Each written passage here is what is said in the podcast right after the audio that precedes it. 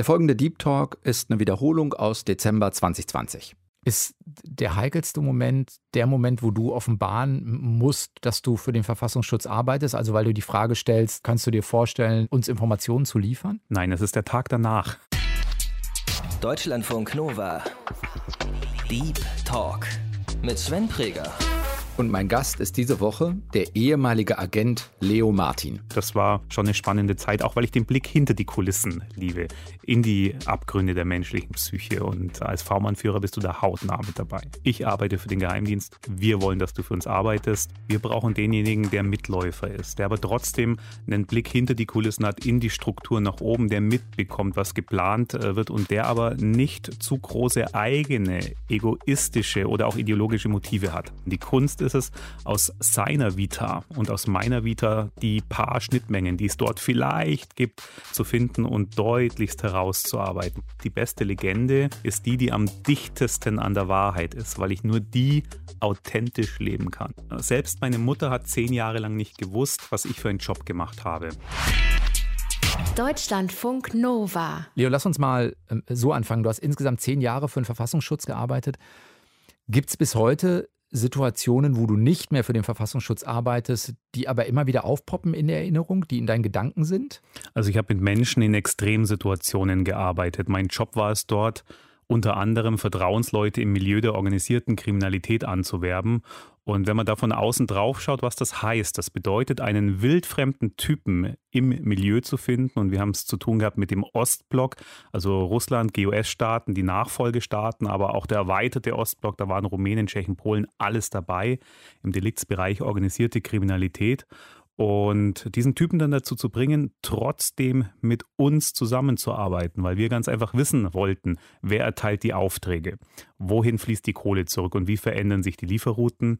Das kann man sich vorstellen, so ein V-Mann, ein Informant, der von diesem Milieu abhängt und in diesem Milieu, da wird eben mit harten Bandagen gekämpft. Worte wie eine zweite Chance fallen da nicht. Und es waren die, die persönlichen Schicksale der V-Leute, die äh, regelmäßig noch zurückkommen. Ja, die Extremsituation, die wir gemeinsam erlebt haben. Bist du für die so eine Art, in Fernsehserien nennt man das, glaube ich, dann Händler? Also äh, sozusagen der, der Ansprechpartner und der, der sie so ein bisschen managt? Oder ist das ein falsches Bild? Ja, ein äh, V-Mann, ein Informant wird geführt von einer Führungsdienststelle und von einem Führungsoffizier, dem V-Mann-Führer. Ja?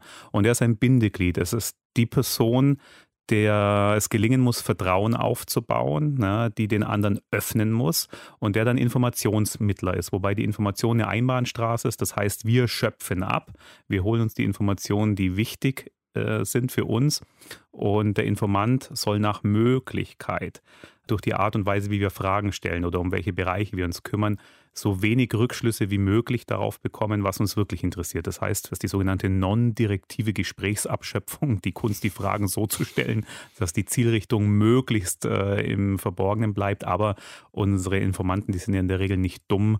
Das heißt, so eine Idee, was auch das äh, Ziel hinter dem Ziel sein könnte, das hatten die meisten dann vermutlich doch.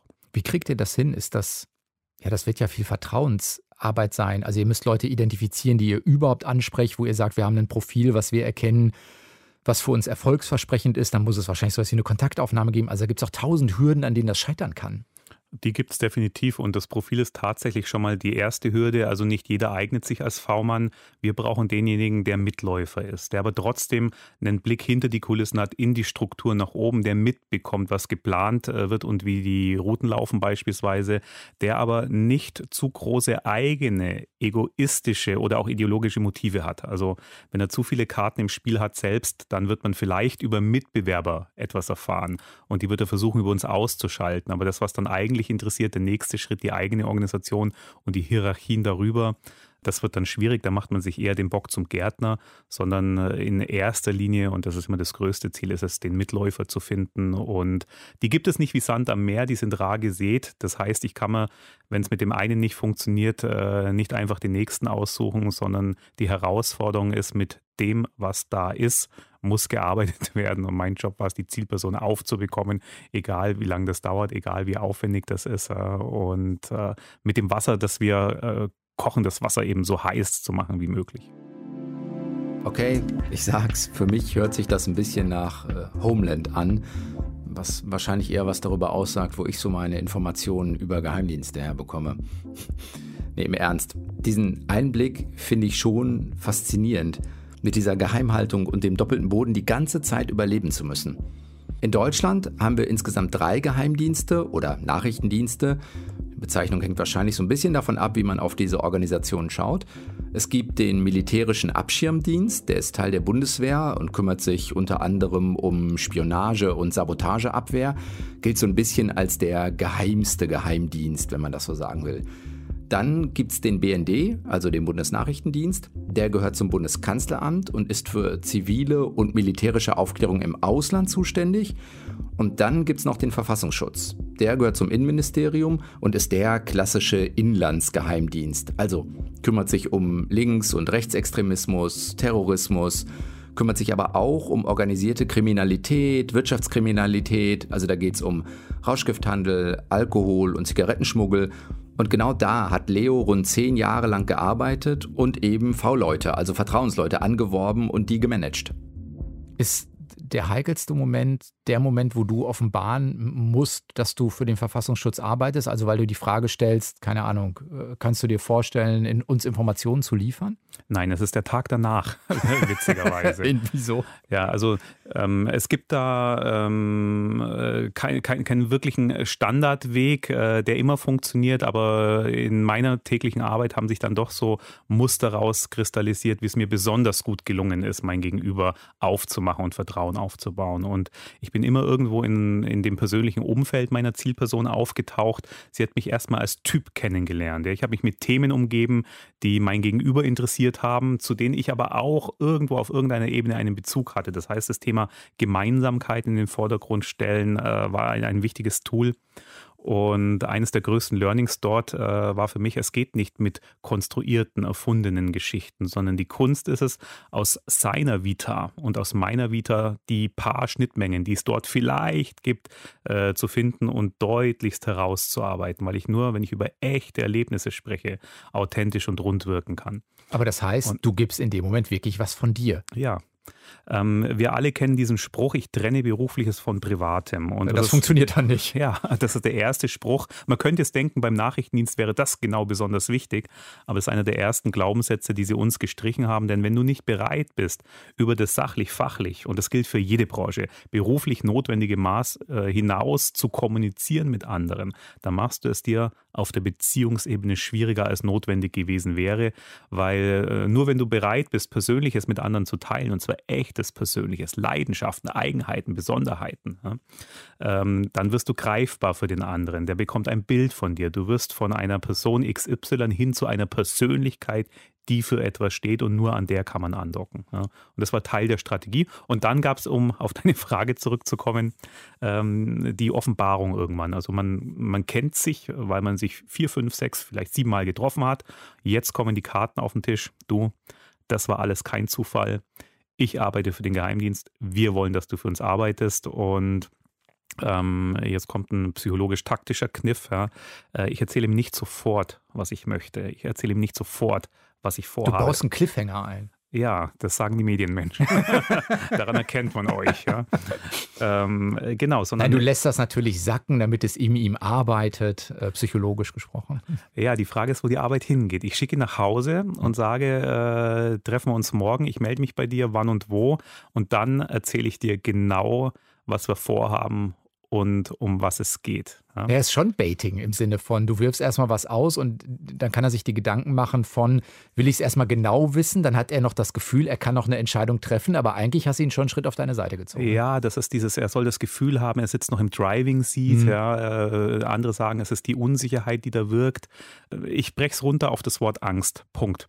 Erklär. Also ich habe ihm auch Insiderwissen hingehauen, ja, dass er mir überhaupt glaubt, ja, dass ich ein Sparringspartner auf Augenhöhe bin, muss ich ihm schon erzählen, wann seine nächste Lieferung bei ihm anlandet oder wann sein Lager das letzte Mal geleert wurde. Sonst äh, glaubt er mir eh kein Wort. Das heißt, ich habe ihm da Insiderwissen hingeknallt, von dem der bis zu dieser Sekunde gedacht hat, das ist privat. Das heißt, was hier gerade passiert ist, ist ein emotionaler Supergau. Die absolute Unsicherheit, nicht zu wissen, was jetzt als letztes passiert oder als nächstes. Mhm. Und ich sage dann, hey, aber das interessiert mich gar nicht. Ich habe ein anderes Ziel.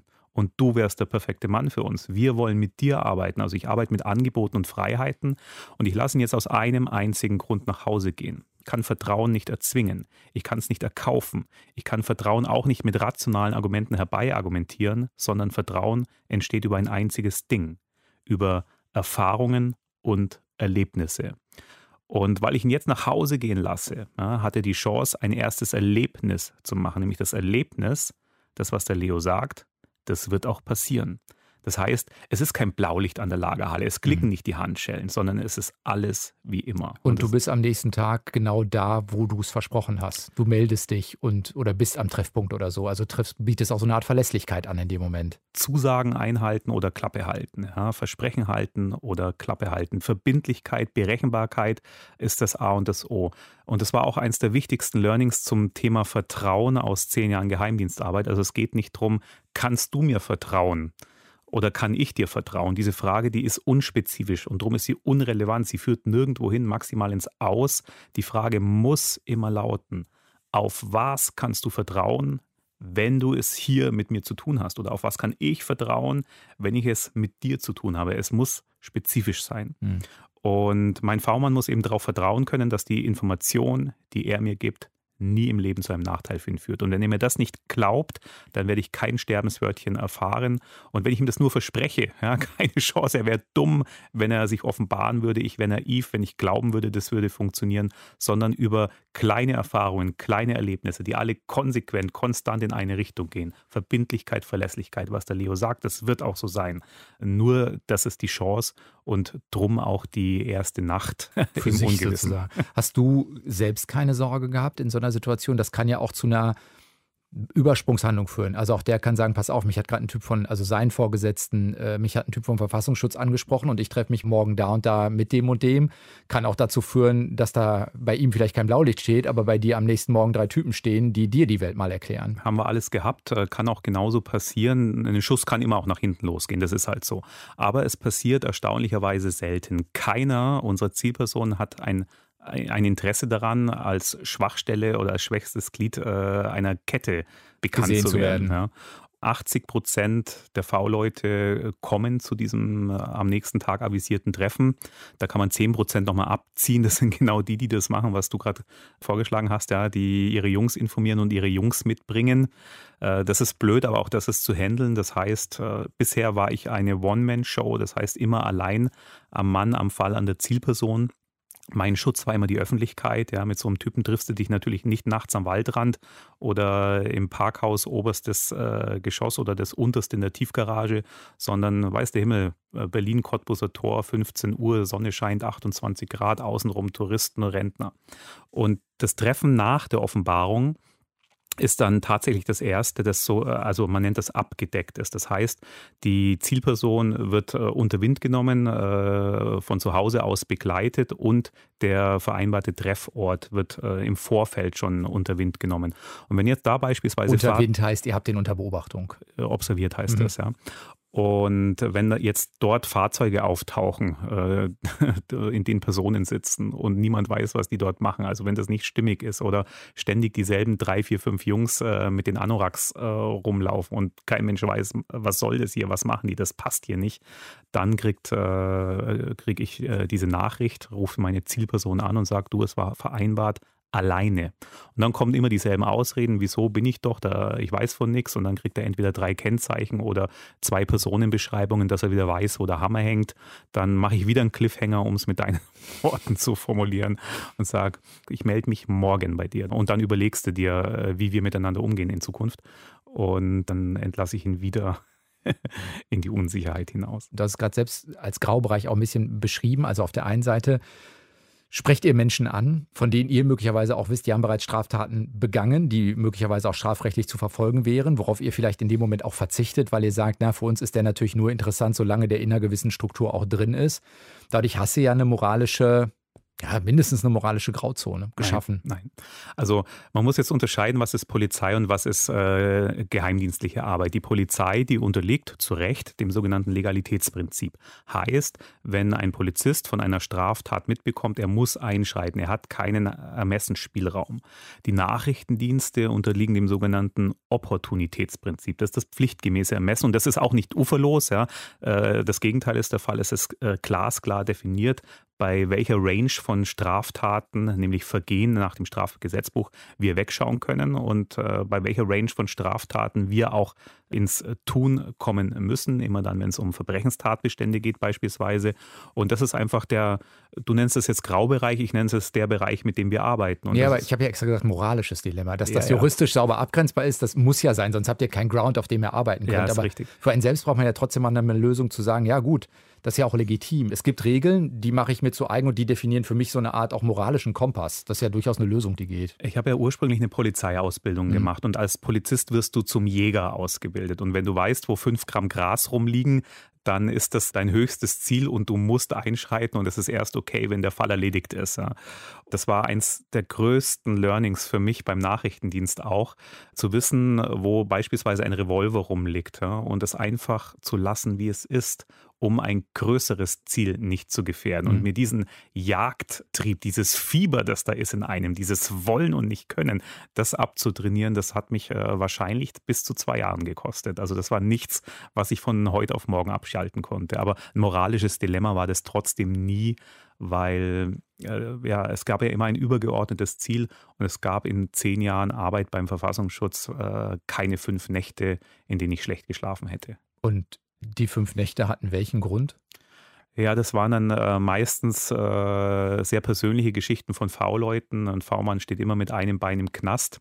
Also es gibt so eine Handvoll Regeln. Regel Nummer eins ist, die Information, die du mir gibst, wird nicht zu einem Nachteil für dich führen. Das heißt, ähm, äh, wir haben über Konsistenz und Konsequenzen gesprochen. Ich muss es ihm auch bieten. Das heißt, Quellenschutz ist für den Agenten die Bibel und ich tue alles dafür.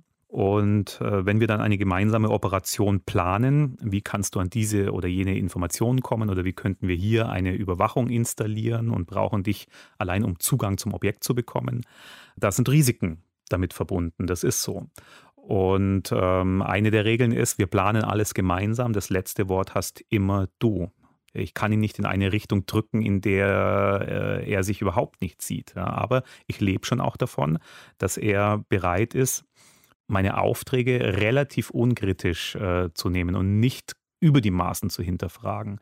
Dann äh, besprichst du einen Fall und äh, die Risiken liegen auf den Tisch und er fragt, puh, äh, dickes Ding diesmal, machen wir es oder machen wir es nicht. Mhm. Und äh, du sagst also, ich schätze die Chancen, die Hypothese, dass es klappt, besser ein, ja, als dass es nicht klappt. Ja. Und dann macht er das und auf einmal äh, haben wir hier eine Aktion von einer anderen Behörde und auf einmal ist er äh, in der Untersuchungshaft und du weißt nicht, äh, wenn es losgeht, wird es jetzt eine Befragung und er ist in zwei Stunden wieder draußen. Bleibt er zwei Nächte, werden es zwei Wochen oder zwei Monate. Ja. Und äh, das ist dann schon ein äh, Dilemma, wenn man sich persönlich zu weit ähm, hier in der Beratung eingebracht hat. Aber das ist auch das, was ein V-Mann erwarten darf, ja, dass ich ihn berate, wie ich meinen aller, allerbesten Freund in derselben Situation beraten würde. Und das sind die moralischen Grenzen, die ich mir auferlegt habe, die jeder gute V-Mann-Führer sich auferlegt. Und auch hier gilt, ein Schuss kann mal nach hinten losgehen. Und das ist dann das moralische Dilemma. Nicht, dass ich weiß, wo äh, ein Kilo Gras rumliegt ja, oder eine, äh, eine Pistole oder ein Revolver. Hast du für dich auf deiner privaten Ebene das gut handeln können? Also ich denke an sowas wie auf der einen Seite bringt man viel emotionale Fähigkeiten für so einen Job mit. Also man muss ja auch menschlich verstehen, was beim Gegenüber abläuft. Auch die Mechanismen, die du jetzt gerade erklärt hast, die man natürlich mit den Jahren auch mehr verinnerlicht. Das ist ja auch ein Lernprozess. Also die wird man am Anfang nicht ganz so souverän umsetzen können, wie vielleicht nach fünf oder sechs oder sieben Jahren. Ähm, und auf der anderen Seite aber, na, du kannst ja auch nicht nach Hause gehen und das Thema ist für dich erledigt, oder? Also das Erste, was du lernst auch, äh, ist, was hinter dieser Tür passiert, das bleibt auch hinter dieser Tür. Und das hat nichts damit zu tun, dass die Nachrichtendienste vogelwild im rechtsfreien Raum rumoperieren. Das Gegenteil ist der Fall. Also es ist ein strenges Erhalten an Recht und an Gesetz und ein Nutzen. Oder lachst du? Ja, ich denke, ich sehe ich, ich, ein Grinsen in deinem Gesicht. In, in, in, meinem, ja in, meinem, in, meinem, Kopf, in meinem Kopf formt sich gerade die Frage, ob wir über den NSU-Prozess reden wollen oh, oder oh. nicht. Weil, Schlechtes Beispiel. Genau, weißt du, was ich meine? So ja. im Sinne von Recht und Gesetz. Und nehmen, ja. wir, nehmen wir mal hin, es gibt Recht und Gesetz und die sind festgeschrieben. Und ob das in der Praxis immer so ankommt, ist vorsichtig ausgedrückt nochmal eine zweite Frage. Wenigstens äh, das kannst du dein Grinsen plausibel begründen ja, war, und auch für mich nachvollziehbar. Ja, das war der Gedanke, der in mir aufpoppte.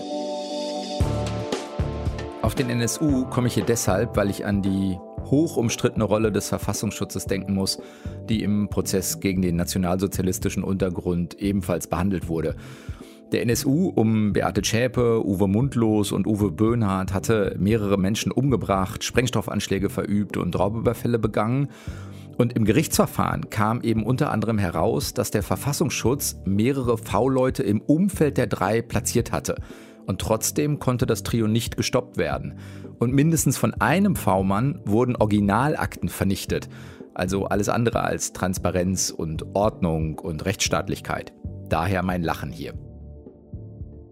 Ja, es ist, äh, ist verständlich, leider, sage ich mal. Ich habe nachrichtendienstliche Arbeit auf einer ganz anderen Ebene kennengelernt und ich hätte damals, als, äh, als ich gehört habe, NSU-Prozess und äh, nach dem Einrichten eines Untersuchungsausschusses sind noch Akten im Schredder verschwunden. Ich hätte meine Hand ins Feuer dafür gelegt, dass das gar nicht so sein kann, weil ich keine... Jetzt ernsthaft, das ist etwas, ja. was dich schockiert und nicht, wo du aus der Innenperspektive sagst, ja, wir wissen, ich habe mir gedacht, so dumm kann doch niemand sein, ja, weil überall Vier-Augen-Prinzip, das heißt, äh, es bleibt nichts geheim äh, hinter den Türen des Geheimdienstes, sondern es ist alles nachvollziehbar protokolliert und auch mit Sicherheitsmechanismen versehen und ich war echt geschockt. Ja. Und aus dieser Perspektive mhm. berichte ich heute. Ja. Mhm. Wenn mein V-Mann nicht auf seinen Schutz vertrauen kann, dann werde ich äh, nichts mehr erfahren. Und darum ist auch der NSU-Prozess und all das, was dort passiert ist, ein, ein Super-GAU gewesen für jeden V-Mann-Führer, weil wir natürlich hinterfragt worden sind und zwar zu Recht. Äh, kann ich dir vertrauen? Ist das alles so? Oder muss ich damit rechnen, dass das hier als nächstes aufplatzt, die mhm. Kiste? Das heißt, ich äh, kann nicht nach Hause gehen und äh, dann mein Gewissen entlasten oder über Herausforderungen emotionaler Art äh, mit meinem äh, Partner diskutieren, aber gibt es eine Regel? Also seid ihr sozusagen angehalten, zu Hause nicht darüber zu reden? Ja, natürlich.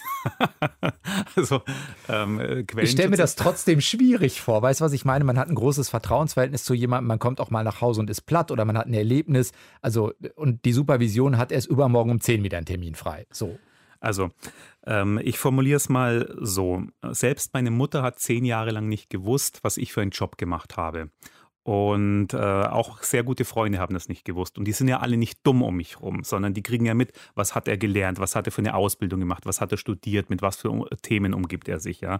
Wie äh, schaut sein beruflicher Kontext im weitesten Sinne aus? Und darum gilt, die beste Legende ist die, die am dichtesten an der Wahrheit ist, weil ich nur die authentisch leben kann. Was war denn deine Legende?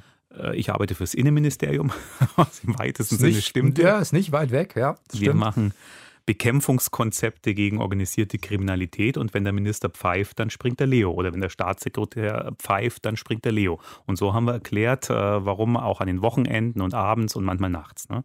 Und die einzige Ausnahme ist dann tatsächlich die Partnerschaft. Du kannst dir vorstellen, mein Job war es, Vertrauensleute anzuwerben im Milieu der organisierten Kriminalität. Und da hatte ich nicht nur einen jedes Jahr, sondern eine Handvoll. Äh, jeder V-Mann hat einen eigenen Verbindungsweg, das heißt eine eigene ihm zugeordnete Telefonnummer, unter der er mich erreicht. Das heißt, neben meinem Bett da liegen Handys, drei, vier, manchmal fünf Stück. Oh, mittlerweile gibt es Handys mit zwei SIM-Karten. Das ja, ist ja super für ja, euch. Ich bin schon eine Handvoll Jahre lang raus und dann nur zwei SIM-Karten, wie richtig erwähnt. Und äh, das Ding ist, diese Handys, die klingeln halt und mhm. auch nachts. Und dann gehst du raus, um zu telefonieren und deine bessere Hälfte kann nicht mithören. Und du wirst auch nicht über das äh, Gespräch erzählen, wenn sie fragt, was ist da los. Oder du bist sogar zwei Stunden oder zwei Tage weg. Ja? Wenn du dafür keine Erklärung hast, die einigermaßen plausibel ist, dann scheppert es zu Hause. Und darum ist die Partnerschaft tatsächlich die einzige Ausnahme. Aber auch hier wird, äh, also da ist dann klar, was für eine Art Job ich mache und für wen ich arbeite, aber über konkrete Fälle, über Namen, Zahlen, Daten und Fakten wird selbstverständlich auch da nicht gesprochen. Hast du dich irgendwann in der Partnerschaft mal, gab es diesen Moment, äh, wo du das auf den Tisch legen musstest und sagen musst, pass auf, wir müssen mal reden? Ja, das war ein, eines mit der emotional prägsamsten Erlebnisse für mich, äh, vielleicht sogar in meinem Leben. Ich bin mit einer Partnerschaft rein in den Dienst ja, und äh, diese Partnerschaft ist ja mitgewachsen und hat äh, alles immer mitbekommen und war auch in äh, Entscheidungsprozesse mit einbezogen und dann trennte sich diese Beziehung. Das hat mit meiner Agentenarbeit nichts zu tun gehabt. Und irgendwann lernst du jemanden kennen und er ist dir wichtig und das wird immer näher und enger und dann äh, wohnt man schon zusammen und eigentlich lebt man zusammen. Und dass ich Agent bin, das ist kein Thema fürs erste Jahr. So, und jetzt kannst du dir vorstellen, was passiert. Irgendwann muss dann doch der Moment kommen, äh, in dem klar ist, was du für einen Job machst. Äh, ihr lebt aber schon seit einem Jahr zusammen, eventuell auch schon in derselben Wohnung. Und dann dieses Gespräch, ach du übrigens, Schatz, da ist noch eine Kleinigkeit, über die ich mit dir reden wollte, müsste, sollte. Das äh, war vielleicht einer der größten Angstmomente in meinem Leben. Leo, wir haben äh, für jeden Gast einen äh, Spontanitätstest äh, immer vorbereitet. Versuch mal, wenn das geht, die folgenden Sätze äh, sinnvoll oder unsinnvoll zu ergänzen. Mein größtes Geheimnis ist. Bei mir gut aufgehoben. Meinen echten Namen kennen das Finanzamt. Ja. Und das äh, ist ein großer Nachteil. Drum äh, bin ich da, äh, haushalte ich da sehr genau damit. Wissensfreunde? Ja. Ja, okay. Und Partner oder Partner oder Partnerin? Also, das ist ja so, als Agent habe ich Arbeitsnamen und ein, äh, einige Sätze von Pässen und Identitäten, eine sogenannte kleine Abtarnung. Aber wir fallen ja nicht vom Himmel, wir kommen ja aus, nicht aus dem Nichts, sondern da gibt es eine Vita. Ich bin ja irgendwo äh, zur Schule gegangen, aufgewachsen, war in Sportvereinen. Diese Leute sind auch heute noch teilweise um mich herum und natürlich kennen viele Menschen meinen wirklichen Namen. Aber Leo Martin ist ein Pseudonym. Ja, eins von vielen. Wenn ich nachts jemanden beschatte und stundenlang im Auto sitze, esse ich ähm, nichts und vor allem trinke ich nichts, ja, weil das Schlimmste ist, aufs Klo zu müssen. Denn immer in der Sekunde, in der du dabei bist, wegzunicken äh, oder in der du gedanklich versinkst oder kurz mal im Gebüsch warst, das ist die Sekunde, in der etwas passiert. Drum ist Trinken Gift bei der Observation. Eine Waffe habe ich so viele Male abgefeuert.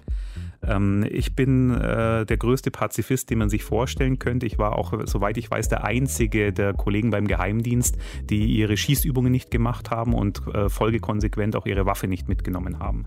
Ernsthaft? Das Ernsthaft. könnt ihr wählen? Ich habe gewählt. An welchem Punkt war dir klar, dass Verfassungsschutz für dich ein guter Job, ein guter Weg sein würde? Also ich habe ja verschiedene Stationen durchlaufen. Ich war die letzten beiden Jahre in, in, Führungsaufgaben, ich war Operateur und ich war aber auch in der Auswertung und Analyse. Und in der Zeit, äh, als ich Operateur war, also man nennt es Beschaffer, V-Mann, Führer und Werber, das, waren, äh, das war meine Zeit beim Nachrichtendienst, mit der ich mich am meisten auch heute noch identifiziere. Ganz einfach, weil ich dort meine Stärken am besten leben konnte. Also ich liebe äh, wechselnde Herausforderungen. Ich brauche vielleicht auch manchmal die diesen Kick, nicht zu wissen, was als nächstes passiert und die Herausforderung, die Situation zu handeln und in Situationen, in denen Druck aufkommt, andere den Kopf verlieren oder den Überblick, gelingt es mir in der Regel relativ gut, noch klare Entscheidungen zu treffen, meinem Ziel äh, zu folgen weiter und auch die Teams, die ich ja brauche, um erfolgreich zu sein, hinter mir zu halten. Und das war schon eine spannende Zeit, auch weil ich den Blick hinter die Kulissen liebe, in die Abgründe der menschlichen Psyche. Und ähm, als V-Mann-Führer bist du da hautnah mit dabei. Wenn man dich heute googelt, findet man dich vor allen Dingen als Geschäftsführer des Instituts für forensische Textanalyse. Ja, einmal, einmal Ermittler, immer Ermittler. Das, ja, ihr macht was? Wir machen forensische Linguistik und forensische Textanalyse. Das heißt, immer dann, wenn Unternehmen oder auch mal private Personen anonym angegriffen, anonym bedroht, anonym erpresst werden, und zwar immer, wenn der Täter dabei schriftlich vorgeht, dann äh, ist es unser Job, den anonymen Täter anhand seiner Sprachmuster zu überführen. Das heißt, zu anonymen Texten, wir können Täterprofile erstellen, die dann eine Silhouette zeichnen, wie müsste der Autor hinter diesem Text aussehen. Und noch spannender wird es, wenn äh, bereits ein Verdacht besteht, wer könnte hinter diesem anonymen Schreiben stecken, Bedrohung, Erpressung, Verleumdung, was auch immer dann können wir anhand von Vergleichstexten der verdächtigen Personen feststellen, wer von denen geschrieben hat. Das ist ein hochspannender Job. Und auch hier ist das, was mich fasziniert, wieder dasselbe wie die letzten zehn Jahre beim Nachrichtendienst. Dieser Blick hinter die Kulissen, in die Abgründe der menschlichen Psyche.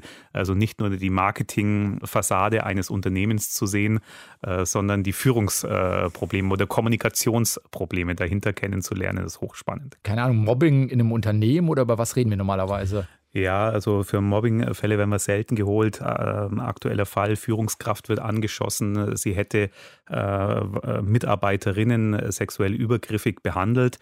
Äh, dann ist dieser Sache intern natürlich durch die Revision sofort großer Konzern nachgegangen worden. Es stellt sich heraus, das ganze Ding ist vorbehaltlos. Ja. Und äh, dann war aber trotzdem die Frage, wer, das Personalkarussell sollte sich gerade drehen, wer schießt hier so gegen eine Top-Führungskraft und wer ist quasi der Maulwurf intern. Solange habe ich als Unternehmen ein Kommunikations- und vor allem Führungsproblem, wenn ich nicht mehr offen nach innen kommunizieren kann. Die wollten wissen, äh, wer schießt hier so feige aus dem Dunklen und dann ist es unser Job, den anonymen Täter zu identifizieren. Das heißt, ihr kriegt dann auch Zugriff auf interne Kommunikation, weil ihr ja wahrscheinlich auch eine Menge von Texten braucht von möglichen Verdächtigen, um eine Analyse durchzuführen, oder? Ja, also oft ist es so, dass in anonymen Schreiben Informationen verbaut sind, die ganz einfach nicht jeder haben kann. Und dadurch grenzt sich der Kreis der möglichen Täter schon ein. Oder das emotionale Motiv hinter so einem Angriff. Das muss so stark sein, dass auch äh, mehr Leute rausfallen, als noch in Frage kommen. Und wir kriegen dann zu allen Personen Vergleichstexte. Das kann alte E-Mail-Korrespondenz sein, das können Social-Media-Einträge sein, das können WhatsApp-Chat-Verläufe sein. Und wir schauen dann, wen können wir ausschließen. Das ist immer der erste Schritt. Also da gilt die Unschuldsvermutung. Und die, die wir nicht ausschließen können, sofort, bei denen gehen wir dann in ein Belastungsverfahren Verfahren und schauen uns an, wie ging der anonyme Angreifer mit Sprache um. Das heißt, äh, die anonymen Schreiben werden zerlegt in ihre kleinsten Bestandteile von der Wortwahl über die Grammatik bis hin in die Sprachpsychologie. Und wenn dieselben signifikanten Muster, die im anonymen Schreiben auftauchen, eben auch in einem der Vergleichstexte auftauchen, dann wissen wir, bam, jetzt haben wir unseren Täter. Kannst du das mal in einem Beispiel verdeutlichen? Ja. Also äh, Semmel, Brötchen, Schrippe oder Rundstück, je nachdem, wo du lebst. Äh, ja, okay, Vokabeln. Mhm. Äh, zum Beispiel. Äh, Boulette, sowas. Bleib mal kurz bei der Semmel. Ja? ja die Semmel gibt es bei uns, in, ich lebe in München, wenn du aber zu einer Hannoveraner oder Hamburger Bäckerei-Fachverkäuferin gehst, obwohl sie aus der Branche ist, die schaut dich erstmal an. Ja. Jetzt wirst du keinen Erpresserbrief finden, in dem Semmel, Brötchen, Schrippe oder Weckle steht. Ja, auch weil es dumm ist. Also es muss einem ja vielleicht auch bewusst sein, dass man die Vokabel eben nicht benutzt. Ja, aber jetzt schau mal, wenn in einem Erpresserschreiben an einen Lebensmittelkonzern auf einmal das Feinfrostgemüse auftaucht, ja, und eben nicht die Tiefkühlkost oder das Tiefkühlgemüse. Das ist ein Fachbegriff, derjenige kennt sich aus. Nee, aber schön, dass du so assoziierst. Das ist ein Begriff, der im Osten gang und gäbe Ach, war. Das heißt, wir, hier, wir suchen äh, den Täter im, im Osten und wir wissen, dass er schon älter ist. Ja? Mhm. Vermutlich 48, 50 oder noch älter. Okay, ihr guckt auf Vokabeln, die was offenbaren können. So. Mhm. Ja, aber es sind nicht nur Vokabeln, es ist wirklich alles. Ja? Sie hat es mir gestern erzählt oder sie hat mir es gestern mhm. erzählt. Ja? Das sind Unterscheidungen, die äh, nimmst du bewusst gar nicht wahr, sondern das nimmst du einfach so mit, wenn du es hörst. Und je nachdem, wie du sozialisiert bist, in welcher Region Deutschlands, äh, verwendest du es auch ganz einfach und zwar mündlich äh, als auch schriftlich. Und das sind so kleine Hinweise, äh, aus denen wir dann ableiten können, haben wir es hier eher mit ähm, nördlich zu tun oder suchen wir südlich der Mainlinie. Was offenbart meine Schriftsprache über mich? Wir sagen immer, 99 Prozent aller Wortwahlen, grammatikalischen Konstruktionen sagen eben nichts über dich oder deinen, deine Persönlichkeit, deinen Persönlichkeitstypen aus, sondern unser Job ist es, das eine Prozent zu finden, das es dennoch tut. Ja? Und aus äh, Sprache kann man relativ viel ableiten. Bist du eher der Machertyp, der äh, sehr schnell und pragmatisch äh, entscheidet, sehr sachorientiert ist, ja? für den Ego eine große Rolle spielt. Das sind die Schreiben, in denen ich, ich, ich, ich, mir, mir, mir, mir, mein, mein, mein, mein, ja, eine sehr dominante Rolle spielen. Oder genau das Gegenteil. Ja? Der eher empathische Kontakter- und Vermittlertyp, der beispielsweise in ein anonymes Schreiben einsteigt, indem er sich entschuldigt dafür, dass er sich jetzt hier anonym zu Wort meldet und sich nicht offenbart. Ja? Also bis äh, rein in die Persönlichkeitspsychologie sind hier erstaunlich präzise Aussagen zu treffen. Angst ist für dich keine, hast du vorhin auch mal so gesagt, häufig Angst hast du nicht. Das ist keine große oder wichtige Kategorie für dich, auch weil du den Job dann wahrscheinlich so nicht hättest machen können, oder? Ja, Angst ist ja so ein Gefühl, das ist schwer zu handeln. Es ist entweder da oder nicht. so, so einfach ist es. Ja, und ich habe das große Glück, weiß nicht, ich bin jetzt nicht sonderlich äh, emotional. Ja? Ich bin eher der rationale Typ. Und es hat zwei große Vorteile, äh, wenig Angst und du kannst abschalten abends. Das heißt, ich kann nach Hause kommen, äh, hinter mir die Tür zumachen und äh, alles ist gut. Zu Hause ist zu Hause. Also Gedanken, die schwierig waren, die schleppe ich dann nicht noch über die Nacht mit, sondern die hole ich mir am nächsten Morgen, wenn es wieder Sinn macht sagt Leo Martin, hat zehn Jahre lang für den Verfassungsschutz gearbeitet, ist heute Geschäftsführer des Instituts für forensische Textanalyse und war zu Gast im Deep Talk. Danke für das Gespräch. Danke, Sven. Und das war der Deep Talk. Ich bin Sven Preger und wünsche euch noch eine schöne Woche. Macht's gut. Ciao. Deutschlandfunk Nova. Deep Talk. Jeden Mittwoch um 20 Uhr. Mehr auf deutschlandfunknova.de.